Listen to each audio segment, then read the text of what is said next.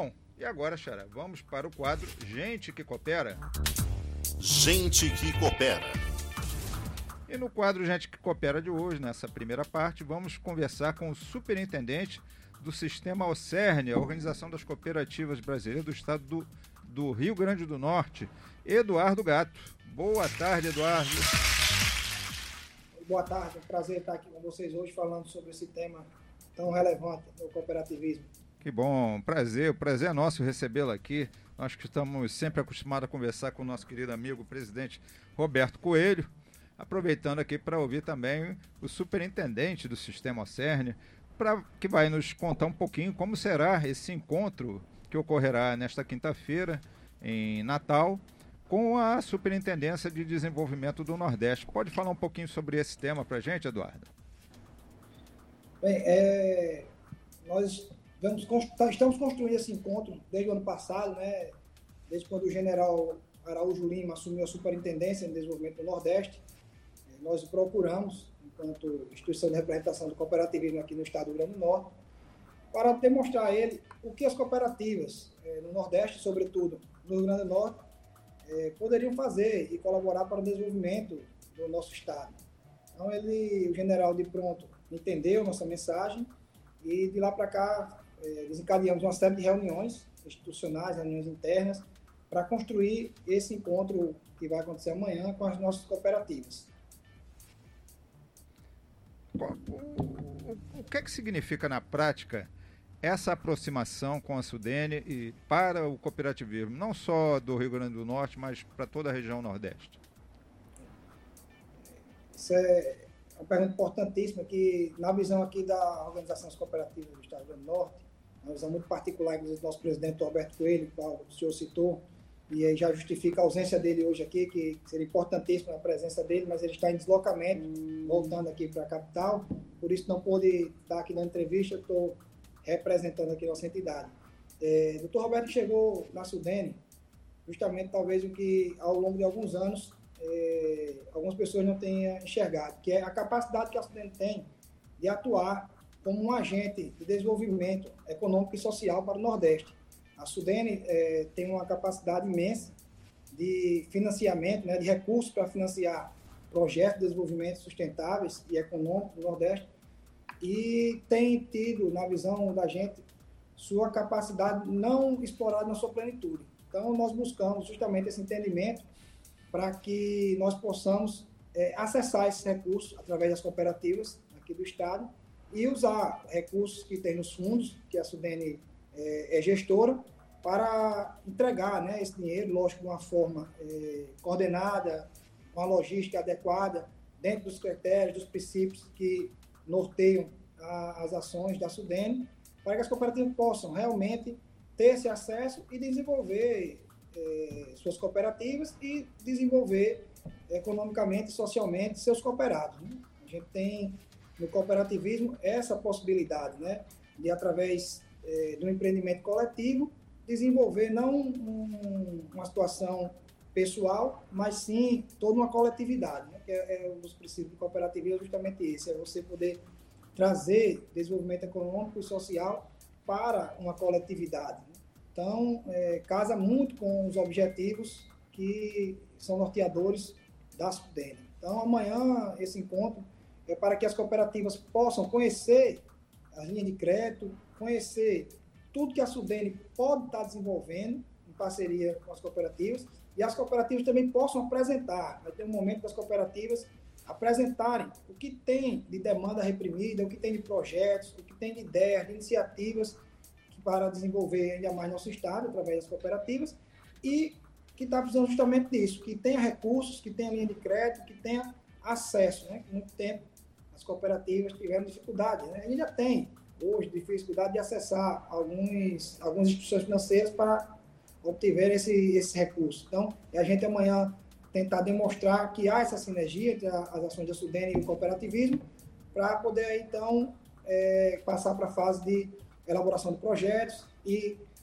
entrada no, na Sudene para acessar os recursos que ela faz a gestão. Perfeito. Vou passar aqui para o jornalista Cláudio Rangel também, Eduardo. É, boa tarde, Eduardo. É, nós estamos aqui vendo que principalmente o Rio Grande do Norte também está hoje recebendo é que as famosas águas do Rio São Francisco, né, com a transposição aí sendo é, finalizada. O que, é que o cooperativista vê é, esse evento? Ele vai influenciar de alguma forma no desenvolvimento aí do, da atividade econômica e das cooperativas locais, no caso? É, é, assim, é uma, um evento esperado né, há muitos anos, não só pelo Rio Grande do Norte, para todos os estados do Nordeste que estão recebendo né, a, a transposição. É, para o ramo agropecuário, que é um dos maiores ramos do cooperativismo, né, no Brasil é, é, o ramo que, que mais emprega né, e que mais é, distribui renda e, e, trabalho para os cooperados. No Nordeste a realidade é um pouco diferente, né, porque no Nordeste nós temos uma característica de um agro muito voltado à agricultura familiar, mas que também tem uma grande importância e relevância dentro do nosso contexto local. É, nós, inclusive, vamos apresentar amanhã, é, através de uma federação de cooperativas da agricultura familiar, um projeto para captação de recursos junto à Sudene, para reestruturar toda a cadeia produtiva do, do ramo agro. Então, vai desde a da questão da, das plantações, da, da questão agrícola, mas também movinocultura, capinocultura. Então, amanhã vai ser apresentado um grande projeto nesse sentido, e nada disso se faz sem, sem que tenha irrigação, né? sem que tenha água. Então, é, é fundamental a importância esse evento que houve, né? com a presença do presidente, inclusive o, o general Araújo Lima está lá participando também desse evento e vai trazendo novidades para a gente amanhã. Mas a gente tem sim um projeto muito audacioso para, inclusive, tirar do papel os abatedouros. Aqui no Rio Grande do Norte, nós temos 15 abatedouros, todos fechados, né, que criam uma dificuldade imensa para as cooperativas e para a, todo mundo que trabalha na cadeia produtiva, de uma forma geral. E nós estamos com um projeto através dessa parceria com a Sudene para que haja o aporte de recursos e a gente possa ter um abatedouro e uma central de distribuição aqui no estado para que a gente não precise mais trabalhar ou na informalidade ou mandando os nossos animais para serem abatidos em outros estados. Isso representa um custo menor, né, para os produtores, né? Claro. Hoje é, eles enfrentam uma dificuldade imensa, porque, é, como eu coloquei, ou eles estão na informalidade, trabalhando de forma clandestina, né, ou é, estão tendo um custo elevado e perdendo a competitividade no mercado porque estão tendo que levar seus animais para abater e certificar em outros estados, para depois trazer de volta para competir aqui no, no mercado. Aí você gera uma distorção porque quem está quem tá fazendo legal, na forma totalmente é, certificada e é, cumprindo todas as determinações e, e, e, normativos, está tendo um custo elevado e não tem condições de competir com quem trabalha na clandestinidade. Também quem trabalha na clandestinidade se sente incomodado de não ter a condição de fazer da forma correta. Então a gente corrige uma distorção histórica que acontece aqui no nosso estado. Mas por que, que esses abatedores estão fechados? É só para as cooperativas? O que está acontecendo? Não, na verdade, esses abatedouros é, é, um projeto federal, né, foi feito, foi, foram construídos 15 abatedouros pelo um convênio com o Ministério do Desenvolvimento Agrário na época, é, sobre a gestão do Ministério da Agricultura entregue para o Estado administrar através da EMATE.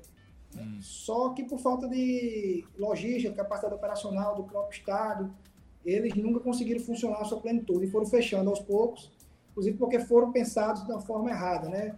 Nós não temos aqui no Rio Grande do Norte capacidade é, de abater, capacidade de animais que comporte 15 abatedouros. Não, não existe demanda para isso.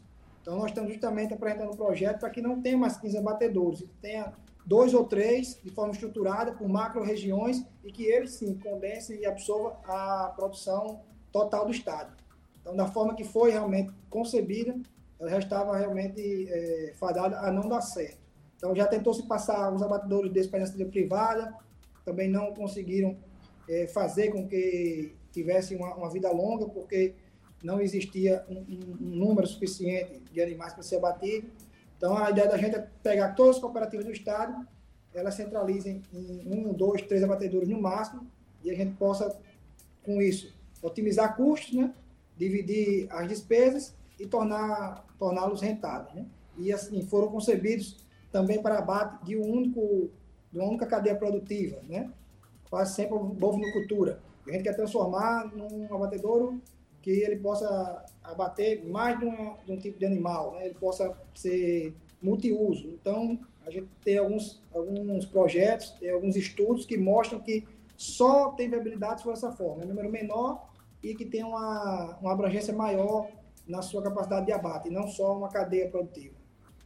Perfeito, Eduardo. Esse assunto aí rende bastante. Eu acho que vamos fazer um convite para falarmos sobre ele agora na nossa nova edição da revista BR Cooperativo, hein? Vamos contar com a ajuda do nosso amigo Gil Oliveira aí para ajudar nos pro, a promover essa matéria aí, que eu acho que vale a pena adentrarmos sobre esse tema aí. Exatamente. É um tema, é um tema muito relevante que a gente tem é, concentrado muito esforço em tirar realmente esse projeto é, do papel. Ele está bem desenhado, bem estudado, e eu acho que o que estava faltando justamente era a fonte de custeio, né, os recursos. A gente estava vendo qual instituição poderia ser o agente financeiro dessa operação, e eu acho que amanhã a gente fecha essa última ponta que estava faltando. Mas é importante. Espero que corra tudo bem no, no evento de amanhã, com certeza vai correr. E em breve vamos falar sobre esse tema. Vamos alinhar com o Gil Oliveira essa reportagem para a nossa edição da revista Rio Cooperativo, então. Ok, Eduardo? Perfeito. É só complementando assim também é, uma informação, nós vamos ter a participação já confirmada de mais de 80 cooperados, temos mais de 30 cooperativas inscritas para participar das mais diversas áreas. Temos, vamos ter ramo de saúde, infraestrutura, temos projeto de energia solar é, para ser apresentado amanhã ampliação do, das clínicas e hospitais das cooperativas do ramo saúde. Temos é, uma situação específica para o ramo transporte, que estamos também tentando dar uma, uma viabilidade para que eles tenham uma autossuficiência e não fiquem dependendo dessas plataformas já convencionais e criando uma plataforma específica de mobilidade urbana para as cooperativas de transporte aqui do Rio Grande do Norte. Então, vai ter muitos, muitos projetos apresentados amanhã, e vamos esperar aí a, qual vai ser a receptividade da Sudene para podermos dar andamento a, a tudo isso. Perfeito, então. Conversamos aqui com o superintendente do sistema OCERN, Eduardo Gato. Muito obrigado, Eduardo, por sua participação. Um forte abraço e até a próxima. Prazer sempre falar com vocês. Estou à disposição para sempre que for é, tiver uma agenda, a gente possa debater os temas aqui do Rio Grande do Norte e do cooperativismo, que é um prazer sempre falar com vocês. Com certeza. Forte abraço, Eduardo.